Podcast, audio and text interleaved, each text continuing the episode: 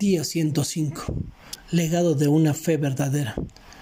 Trayendo a la memoria la fe no fingida que hay en ti, la cual habitó primero en tu abuela Loida y en tu madre Eunice, y estoy seguro que en ti también.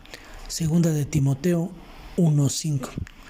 Sin duda es una bendición ver a varias generaciones de familias como abuelos, hijos y nietos servir al Señor en diversas iglesias. La pregunta sería, ¿Qué estás haciendo para dejar un legado de fe en tu familia y generaciones venideras? Hoy es más difícil comunicarnos efectivamente con los jóvenes por las adicciones a las redes sociales que controlan mucho la comunicación de la familia.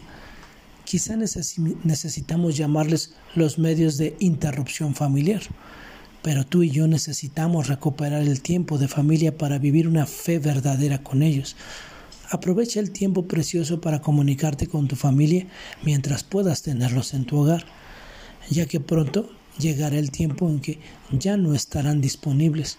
Si tus hijos o nietos ya están grandes, puedes llamarles o mandarles diversos mensajes con textos bíblicos para apoyarlos en su fe verdadera.